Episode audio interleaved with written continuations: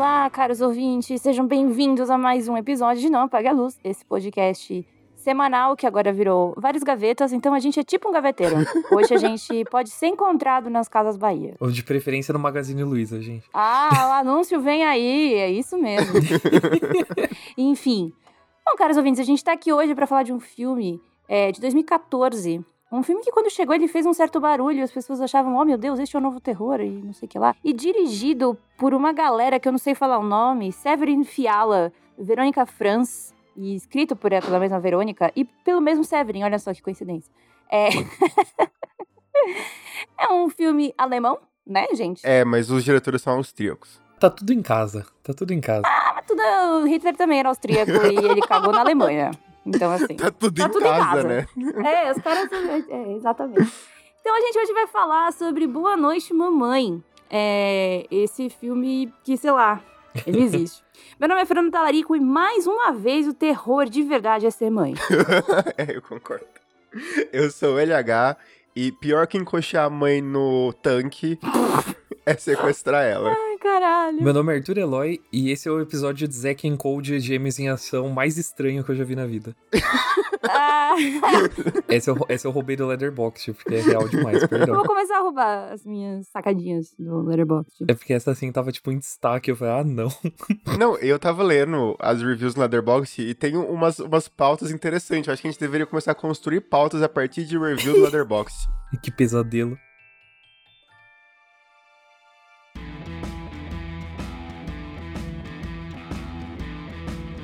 Caros ouvintes, esse filme ele chegou em 2014 e ele real foi meio burburinho assim, e tudo mais. As pessoas falavam sobre esse filme. E só que ele é alemão. E aí aconteceu o quê? Como tudo que é feito lá no leste europeu, no Brasil, na Argentina, americano não consegue consumir, ele faz a versão dele. Então, A americana não sabe ler, né? a Lia Michelle é americana. A Lee Michelle. Mas você já viu? Eu, eu vou tentar depois achar um vídeo que é uma mina, eu acho que ela é TikToker. E ela tava reclamando que ela foi assistir Parasita, porque ele ganhou o Oscar. E é, ela tava reclamando porque ela não conseguiu usar o celular enquanto viu o filme, porque ela precisava ler o que tava na tela. E daí ela ficou reclamando, tipo assim, como assim? Eu não consigo assistir um filme e ler ao mesmo tempo. Primeiro de tudo, fraca. Porque assim, tipo, eu assisti esse filme em alemão, né? É, eu assisti enquanto eu tava trabalhando, sabe? Tipo, só, só deixei na janelinha do lado assim e, tipo, zero problemas, tá ligado? Na hora que você ouve alguém falando, você olha pra tela. E daí você volta. Mas isso que é engraçado, porque eu lembro que a Daniela, minha amiga, ela falou que a gente tava conversando sobre Round Six e ela falou: Meu, não tem essa crítica social foda. Eu falei, amiga, claro que tem. A, a série fala, tipo, ela é nítida.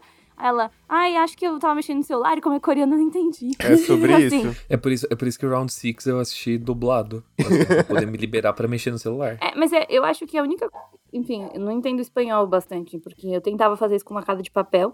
E aí eu percebia que, meu, não tava entendendo lufas se eu não assistisse La Casa de Papel, né? E aí eu comecei a assistir Café com Aroma de Mulher. Vem aí um episódio sobre. E, e era, uma- tipo, True Crime? não, é uma novela mexicana. Eu não tô zoando. Passava no SBT. E aí fez, enfim, é muito boa esse- essa novela. Ela me relaxa. Vou assistir nas minhas férias, inclusive. Vou baixar tudo no celular e ficar assistindo. Enfim, aí eles chamaram a quem? A pessoa oficial que faz as regravações de Hollywood. Não, Mil Watts, né? Porque quando você pega alguma coisa da Alemanha e precisa jogar para os Estados Unidos, só tem uma pessoa que pode fazer, a Naomi Watts. Quem não entendeu a referência, procura no Google. Não, eu sou, hoje eu tô legal, hoje eu tô educada. É, é só você abrir todos os filmes que a Naomi Watts fez, a maioria é remake, ponto. Ou então é retorno, depois de 30 anos, né? Mas, mas exato, ela fez violência gratuita, a versão brasileira. Versão brasileira. A versão, a versão brasileira é feita todos os dias, né? Pelo, Ia ser louco. Violência, é, violência gratuita feita todo dia no Datena. Ela fez a versão americana de violência gratuita, que inclusive, Carol Rinde, se você quer uma ver- um, um episódio deste podcast de violência gratuita, deixa aí nos comentários, em algum lugar, sei lá, acha um lugar que você possa escrever e manda pra gente. Voltando para Good Night Mommy. E aí vai ter esse filme americano, e a gente achou que seria uma boa ideia a gente falar sobre esse filme, né, antes do americano chegar. Depois a gente pode até falar um pouco do americano, talvez, sei lá, a gente... O americano já saiu quando esse podcast for pro ar. A gente tá gravando hoje. As pessoas sabem que A gente tá gravando antes, eu falei aqui do gaveteiro, assim, enfim. É Bom, isso, é a viagem isso. no tempo. É isso. Então, caros ouvintes, a gente vai começar este podcast do jeito que eu mais gosto, que é falando Arthur Eloy, em um tweet.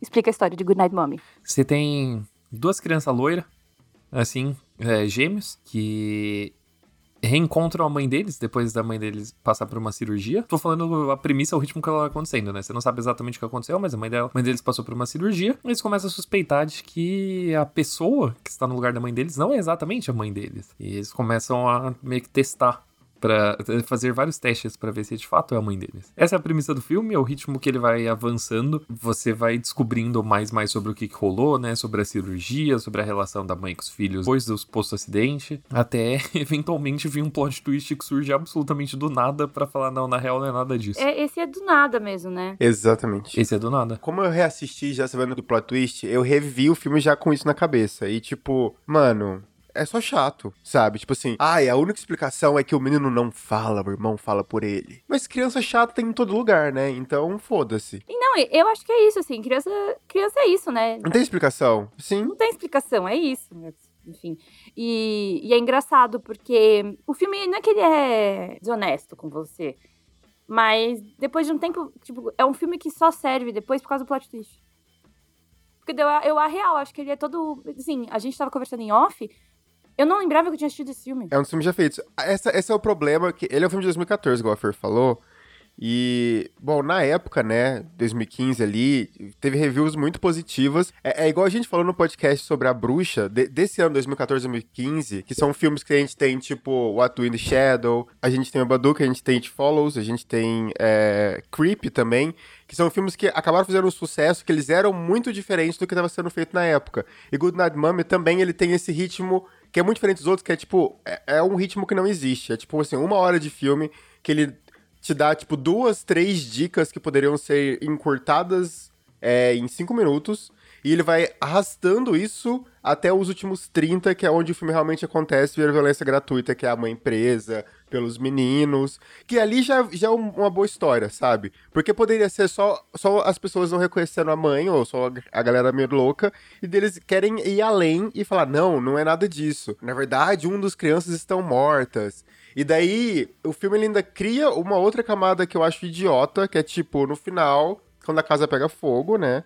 E, e, daí a mãe sai pelo fundo da casa, assim, com, com a roupa que ela vai ser vista no final, com, cantando com os filhos. Ah, será que agora é a mãe de verdade? Será que todo mundo morreu?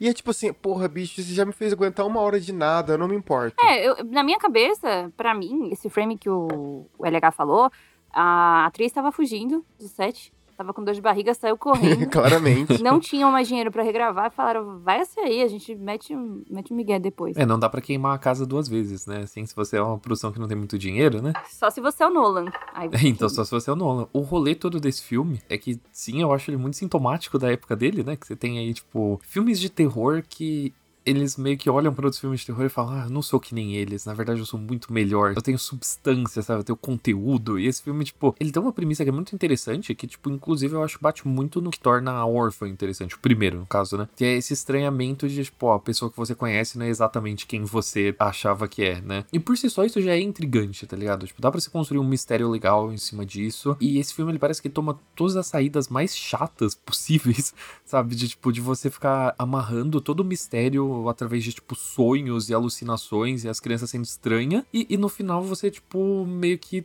ter que apelar pra uma cena de tortura. Que assim, eu sou 100% a favor, tá ligado? Não tenho nada contra cenas de tortura. É, é uma virada, assim, de tom tão brusca que não faz sentido nenhum dentro desse filme. O que me irrita é, tipo, eu particularmente acho chato quando as pessoas tentam é, criar complexidade por personagens e sonhos. Eu acho muito batido. Oh, David Lynch, vem aqui rapidão. Não, mas é diferente, porque é literalmente o filme inteiro um sonho. Aí.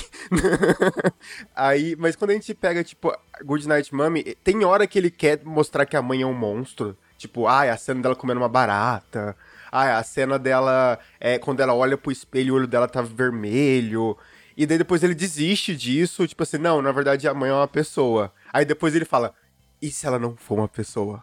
Tipo assim, ele não tem uma linha que ele segue. Ele vai brincando realmente com você, pra no final ele dar outro twist. Não é tipo assim, você assiste seu sentido e fala, ai meu Deus, existe um plot. Mas o seu sentido ele segue uma linha desde o começo, que quando você reassiste, ele cria outras camadas e fala, mano, bonzão. Good Night Mom, você assiste e fala, tipo assim, nossa, muito legal, tá bom, beleza, vou assistir de novo. É só chato.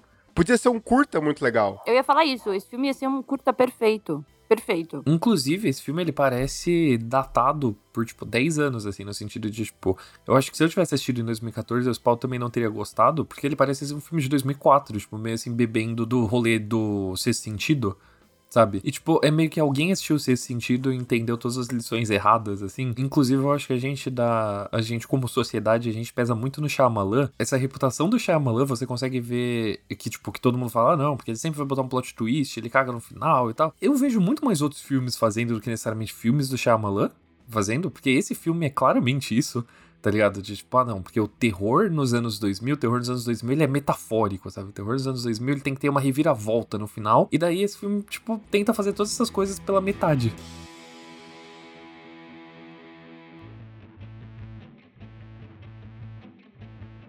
O filme ele tem algumas coisas que eu acho muito boas e que assustadoras, inclusive. As ataduras da mãe me deixam bem assustada. Tem umas cenas que são boas. Sabe a cena que o menino vê ela pelo reflexo do olho dela no espelho?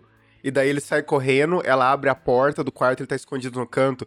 Tem umas cenas legais mas o filme em si não é bom. A cena dela saindo, teoricamente, saindo da casa, e daí a câmera vai virando, só que não mostra o rosto dela. Eu não acho esse filme ruim, eu acho ele decepcionante mesmo, por realmente ter, tipo, todas as peças ali, assim, para criar alguma coisa interessante, de você ter uma premissa boa, de você ter, tipo, um visual da mãe, é, eu acho muito legal, porque é simples, mas é aterrorizante ainda assim, tá ligado? Tipo, é só de você esconder o rosto de alguém já torna, tipo, muito macabro. Eu vejo muita prepotência, isso que é foda, tipo, e a prepotência me tira desse filme. Porque a todo momento, a todo momento ele tá querendo se crescer pra cima de você. E você fala, cara, não, você podia ter feito mais com menos. Sabe o que, que eu lembrei?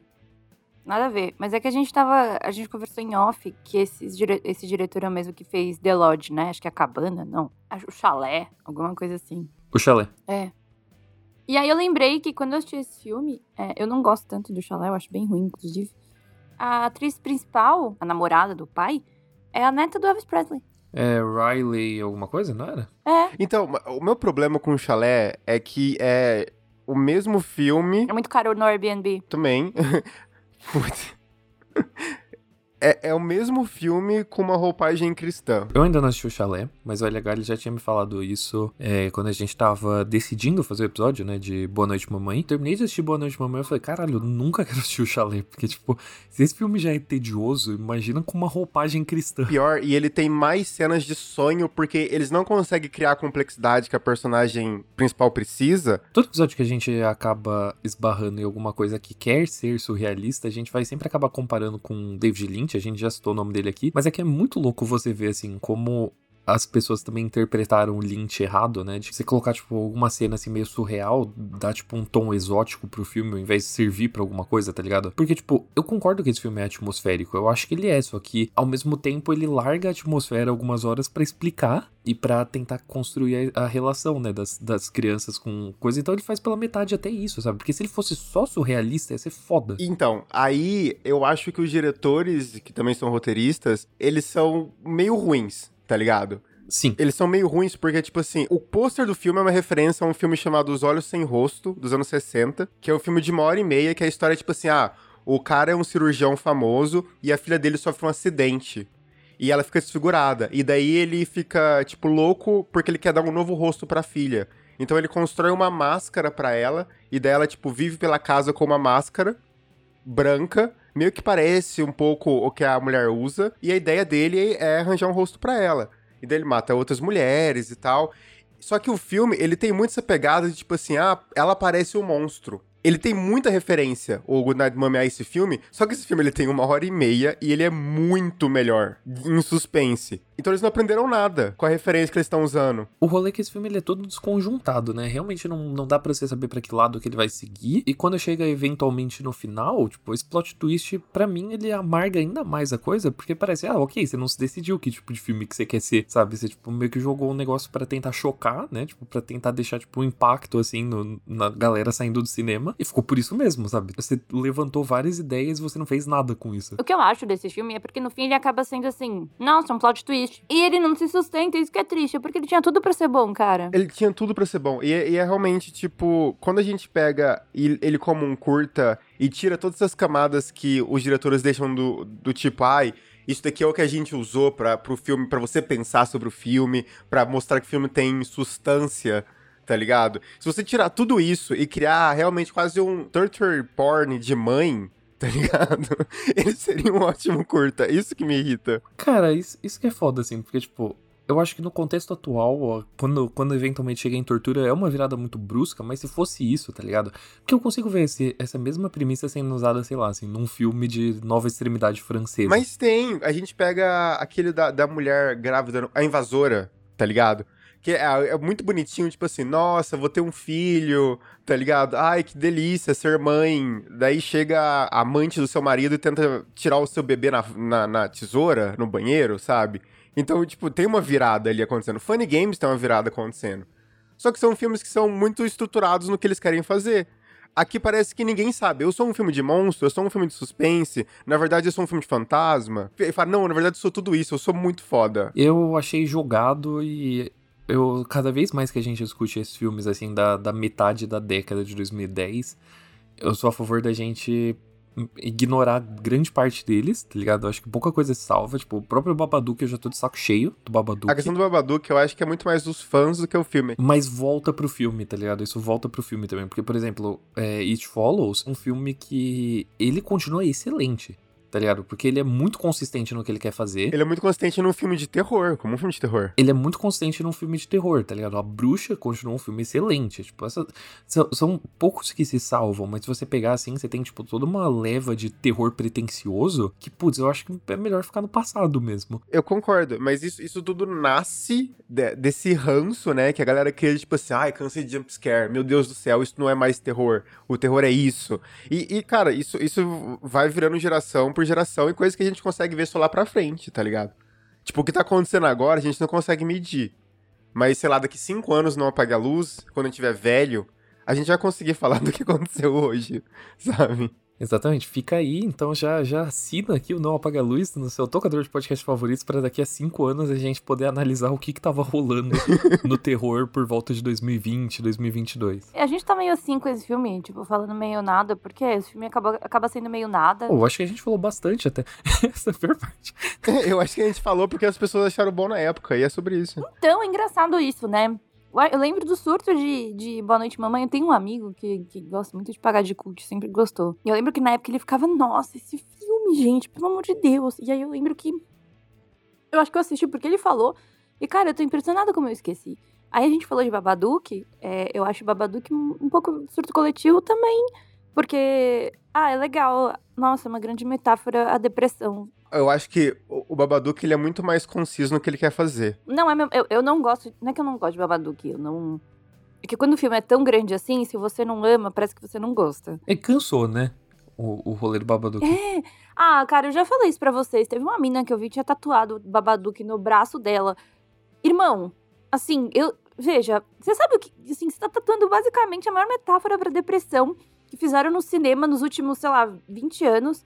E você vai real tatuar isso? Eu não tenho problema, tem gente que tatua a, a centopeia humana, daí eu prefiro tatuar o Babadook na minha cara. Mas, sabe, bom, é só isso que eu queria dizer, assim. Acho que as pessoas têm que repensar um pouco. E essa mina só tatuou o Babadook no, no braço porque ela é magra e muito bonita. Porque se ela não fosse padrão, eu duvido que ela tatuaria isso. Porque a gente precisa acabar com a tatuagem de gente padrão. eu lembro de quando eu fui assistir o Pânico de 2022 no cinema, eu lembro de ter soltado, oh, tá ligado? Na primeira cena que tem a personagem da Jenna Ortega, que ela tá falando com o Ghostface no telefone e ela, ah, não, porque eu prefiro, tipo, horror elevado, sabe? Tipo, ah, meu filme favorito é Babadook. Eu falo, ai, putz, eu conheço tanta gente assim.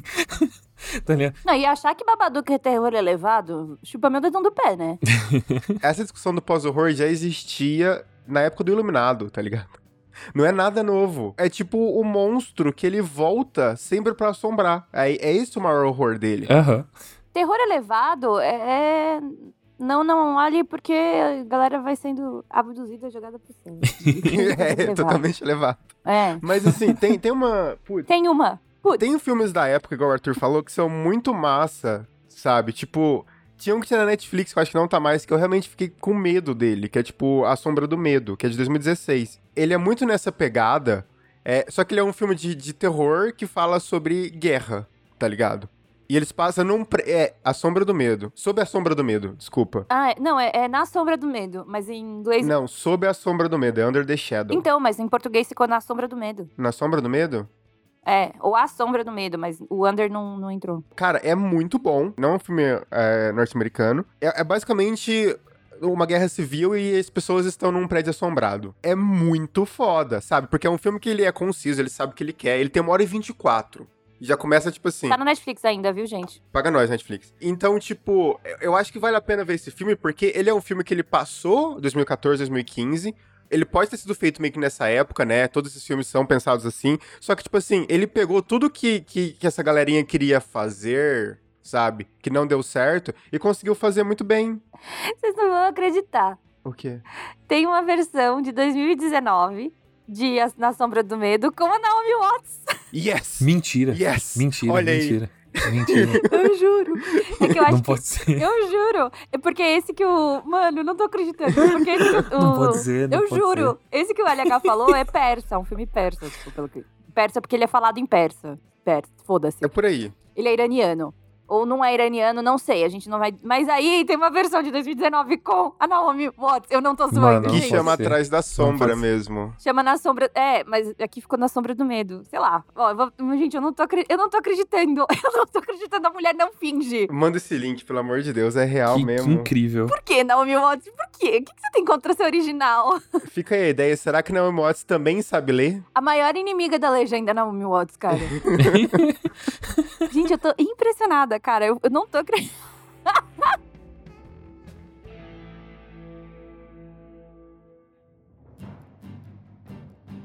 Bom, caros ouvintes, é isso. É isso, o filme é isso. Talvez você lembre mais desse episódio do que do filme. O que, de novo, é uma coisa bastante chocante, porque é um filme que tinha tudo, infelizmente entregou bem pouco. Bom, vamos chegar então àquele momento que todo mundo gosta. Talvez só a gente goste, talvez você nem escute esse momento. Aí é problema seu. Luiz ou LH. Você apaga ou não a luz para Boa Noite, Mamãe. Não, eu espero nunca mais ter que assistir ele. Tarado. Arthur Eloy, você apaga na luz para Goodnight Mommy. Olha, eu apago a luz, mas eu apago a luz só pra eu poder dormir mais confortavelmente no sofá quando eu estiver assistindo esse filme. Realisticamente falando, não, não apago a luz. Chato pra cacete, pretencioso pra cacete. Sim, e se você gosta desse filme, repense as suas escolhas de vida e assista mais filmes, por favor. Caralho. E você, Fernanda Talarico, você apaga ou não a luz para Boa Noite, Mamãe? Ah, cara, eu apago porque quando eu vi que eu já tinha assistido, eu voltei a dormir também. então, Então, assim, Eu volto a dormir. gente, é sério, não acontece comigo de eu esquecer que tinha assistido o filme. Então, esse filme é bizarro. Um dos únicos méritos desse filme é fazer a gente real ficar impressionado como uma, uma missa boa pode ser jogada no lixo, tipo, por ser medíocre. Porque eu acho que meu ponto esse filme não é ruim, ele é medíocre. E por ele prometer tanto, ele fica ruim. Deu pra entender o que eu quis dizer? sim, sim, total. Acho que a gente tá gravando muito cedo, eu tô com sono, mas. O Não Apaga a Luz, na real, ele nunca. Ele não tem horário certo pra ser gravado, né? Porque se a gente grava muito tarde, a gente tá muito louco de sono. Se a gente grava muito cedo, a gente tá muito louco de manhã, sabe? Então, tipo, não. E na hora do almoço a gente tá muito louco pra ir comer, tá ligado? Então, É, então, então não existe horário certo pra gravar o Não Apaga a Luz, então talvez você diga algo sobre a gente. Porque, é, ouvintes, vocês sabem, a gente trabalha, né? E, e eu lembro que uma vez eu tava tentando fazer outro podcast, eu já contei pra vocês, né, de 007, e durava duas horas, três horas a gravação, vocês lembram disso? Por isso que o podcast nunca saiu do ar, nunca foi ao ar, né? Porque cada gravação era uma morte lenta, enfim. Até o dia que eles decidiram que a gente ia gravar o podcast no primeiro dia dos namorados que eu ia passar com o Hugo. Aí eu falei, hum, não. E aí, enfim, o podcast... É, porra, no dia dos namorados. O, o Não Apaga a Luz, ele é um podcast da classe trabalhadora. Sabe, assim, ele é um podcast feito com o pouco de equipamento que a gente tem e com o pouco de tempo que a gente tem enquanto a gente é esmagado pelo capitalismo. Então, tipo, a gente faz o que a gente pode, tá ligado? enquanto você, ouvinte, esmaga os seus músculos na academia, Exatamente. Sim, continue assim. ou esmaga a sua cara no vidro do ônibus indo pro trabalho. É sobre isso. Exatamente, por isso nossos ouvintes são perfeitos. Mas se você gostou de, de Boa Noite Mamãe e você quer discutir com a gente, primeiro faça em casa. E se você é uma das muitas pessoas aí escondidas que também não gostou desse filme, você pode mandar pra gente lá nas redes sociais em arroba NApagaLuz no Twitter ou no Instagram. Se você quiser comentar a nossa review do Letterboxd, agora a gente tem um Letterboxd que é arroba não apaga a luz. É o único lugar onde a gente usa o nosso nome completo. Sim. E é importante dizer que o Não Apaga a Luz é esse podcast que tá aqui pra dizer a verdade. Então a gente está com você, ouvinte. Pare de falar que gosta de Boa Noite Mamãe, porque não é bom. Exatamente. Exatamente, assim. É, pode, pode assumir, tá ligado? Assume que você gosta mais de, que você acha Sleepaway Camp um filme melhor do que Boa Noite Mamãe, que Sleepaway Camp é muito é melhor. muito melhor. Mas, mas o meu ponto é, você pode olhar e falar, ah tá, ah, tá. é, Boa noite, mamãe. Você não precisa ficar, nossa, porque o novo terror alemão. Terror alemão é nazismo, se liga.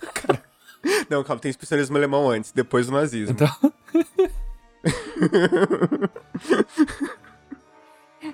Olha o cancelamento chegando.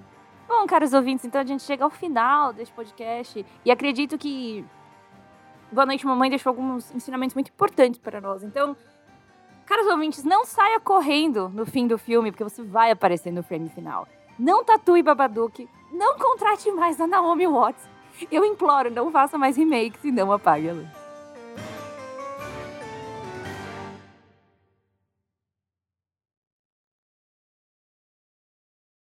Eu acho. Gente, vocês acham que minha mãe tem que ouvir ou não esse episódio? Bom dia, dia. bom. bom dia. Isso é hora de gravar, gente? Pois é. Hora de madrugada. A gente tá tentando tirar férias. Isso aqui é um. Ela não tá ouvindo que eu tô de fone. É, isso, aqui, isso aqui é um relacionamento abusivo, cara. Eu acordo, eu vou dormir, eu tenho que ficar dando bom dia. Bom tava no cabelinho. A gente fazendo Bom Dia Mamãe no, no episódio de Boa Noite É. Mamãe. Isso tem que ficar pro final do episódio.